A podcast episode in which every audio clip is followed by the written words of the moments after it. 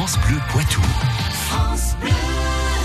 Et maintenant l'histoire de notre région avec, euh, vous savez, France Bleu Poitou qui est partenaire de la première édition de l'Urban Trail de Poitiers. C'est- samedi, pardon.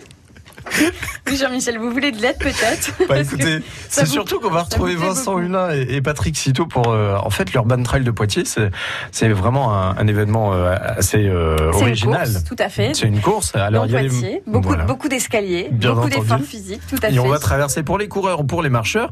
Ils vont traverser tous les monuments de Poitiers et tous les, les monuments qui, ont, euh, qui sont chargés d'histoire. Et aujourd'hui, on s'intéresse avec Patrick Citeau et Vincent Hulin au parc Blossac.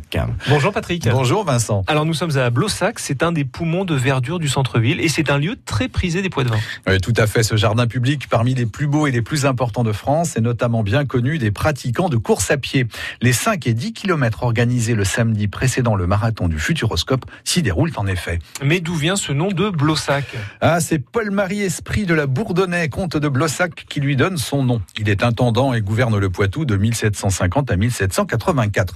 Au cours de ses 34 ans passés à Poitiers, des grands travaux d'urbanisme et d'embellissement sont réalisés. Par exemple, le pont neuf est créé.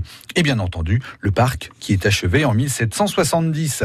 Il est très apprécié dès sa création. Il devient vite un lieu de promenade et de réunion en tout genre. Le comte de Blossac décède en 1800. Le parc prend son nom deux ans plus tard. Et qu'est-ce qu'on peut y voir?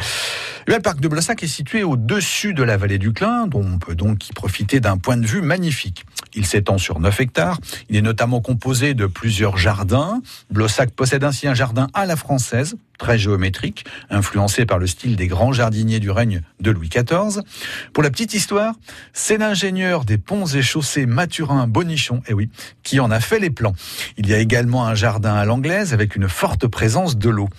On y trouve ainsi des grottes, fontaines et une rivière artificielle. Un jardin d'ombre et de lumière avec sa pergola et un jardin de rocailles à la base des remparts sont aussi dans le décor, sans oublier le parc zoologique avec ses cygnes et autres cochons d'Inde.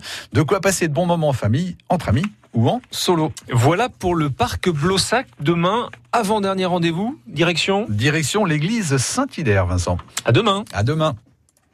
Merci à tous les deux. Il est 7h27. France Bleu Poitou.